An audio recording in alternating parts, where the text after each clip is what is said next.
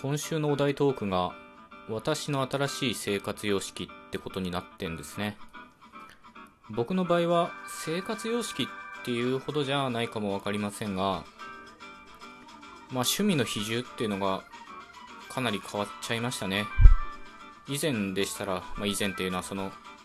外出自粛だなんだっていう以前でしたらまあ多い時だったら週1ぐらいですかねバドミントンしたりとかあるいは登山に行ったりとか温泉行ったりとかね出歩くことが多かったんですけどまあうちの中に閉じこもることが多くなったもんですからまあ家の中でできることですよね。まあそういう趣味がかなり増えたっていうか比重が大きくなったなと思います。まあそんな中でもですね、まあ、僕は自分で人工言語を作ってるもんですからそのまあ言語をね作るっていう趣味に勤しんでるっていう感じですね近頃。というわけで始まりました滋賀15の壺。皆さんいかがお過ごしでしょうか？滋賀です。まあこの言語を作るっていうことは少なくともラジオトークの中だったら僕ぐらいしかやってないと思いますね。っていうねまあこういうかなり特殊な趣味を持っていながらですね過去のトークではあんまり取り上げてないですね。見返してみたらね。まあ花見さんラジオトーカーの花見さんとそのコラボした時は結構話したりしたんですけどまあこのトークの中で取り上げたのはそれを除くと2回23回ぐらいですかね。まあそれ以外のトークっていうかまあ普段は言語学一般というかまあ実際にある言語、まあ、主に日本語ですよね。の話をよくしています。まあその理由は人工言語の話してもつまんねえからってことですね。はっきり言ってね。まあうすうす感じますね。それは。やんなくても、まあ、僕自身は楽しいと思ってやってるし話せと言われたらどんどんどんどん語ることはあるんですけどまあそれよりかはね馴染みのある日本語だとかあるいはまあせめて英語とかですねそういう少しでも身近に感じられるような話題の方がいいと思ってやってます。でなんで今日その人工言語の話をしようかと思ったかというとそのお題トークっていうのもそうなんですがマシュマルでお便りをいただきました。ありがとうございます。こちら匿名の方です。えー、志賀さんが作っている言語で話してほしいです。まあ、この方はひょっとすると、ツイッターも見てくれてるかもしれません。違うかな。ツイッターで結構ね、その僕が作ってる、まあ、ネジバ語っていうね、言語で、よくつぶやいてるんですよ。その筑語訳付きでね、ちょっとした文法的な分析も添えて、ツイッターでつぶやいてるので、ひょっとするとそういうのを見てくださってるかもしれません。まあ話してほしいですっていうことなんですけど、うん、あんまりね、僕自身話すことを目的として人工言語を作ってないんですよね。なんだそりゃってことだと思うんですけど、なんかね、まあもちろん実用的に使えたらいいなとも思うし、まあ使えなきゃ言語じゃねえじゃんってことなんで、まあそういうのもあるんですけど、どっちかっていうとね、僕は文法書を作りたいっていう、その、まあ、人工言語を作るというよりは文法書を書くっていう方がなんか趣味になっちゃってますかね。で、最近その新しい生活様式ってほどでもないですけど、その文法書っていうのをどんどんどんどん改定しているところなんですよね。なので、あんまりね、僕自身その口に出して自分の言語を話したことは、うんまあないことはないですけど、ほぼないですね。まあ、ツイッターで、その、さっきも言ったようにつぶやくことはあるので、文字にすることはあるんですけど、だからね、その、いつも、このトークというか番組で、言語は文字じゃなくて音声だっていうことをよく言ってるくせに、自分の言語に限っては音声を全く軽視してるんですよ。ね、こういうのを俗に言うダブルスタンダードとか言うんですかね。まあ、僕、音声学に興味ないわけではないんですよね。その、まあ、音声学、音韻論っていう言語学の一分野に人間のその言語音を扱う分野があるんですけど、もちろんそれも好きな分野で興味のある分野なので、過去にそういったこともお話ししてるんですが、まあ、自分の作ってるこのネジバゴに関して言うとですね、まあ、文法に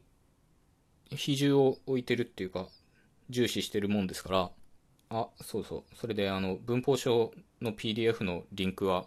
概要欄の方に貼っとくので、よろしかったら見ていただきたいんですけど、まあ、そちら見ていただくとわかるんですけど、この音韻論っていうその、ネジバゴの音に関するページは1ページしかないんですね。どんだけやる気ねえんだよって感じですね。まあ、本当はもっと来ろうと思えば来れるんですけど、うん、あんまり音声は結果的に重視してないですね。まあ理由はいくつかあるんですよ。まあ一つは物草だからっていうのもそうなんですけど、その、まあ文法に興味はあるんですけど、新しい単語を生み出すっていうか、その語彙の方はもうからっきし興味がないというか、むしろめんどくさいと思ってるたちなもんですから、ほとんどそのネジバ語のその語彙的な部分っていうのは日本語に寄ってるんですよね。なので、えー、日本語の音韻にほぼ習って、まあ、ほぼですね、子音は結構違うけど、母音なんかは5つですしね、日本語と同じあいうえおで発音できるようにしてますし、まあ、母音で思い出したけど、前回のトークは全然受けなかったですね。その前回のトークっていうのは、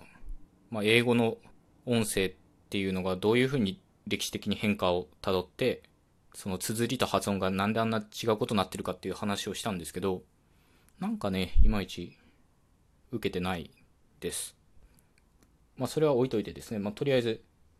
えー、母音はあいうえおの5つしかないし、変わったシーンっていうのも出てきてないし、かなりその組織的っていうか対照的っていうか整然とした、まあ、音韻体系になってるんですよ、僕の言語って。まあそれは物草だからっていうのと、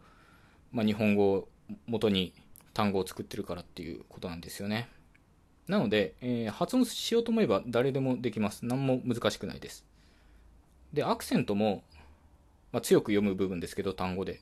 まあ、ストレスとか強制って言った方がいいかな。まあ、ストレスはですね、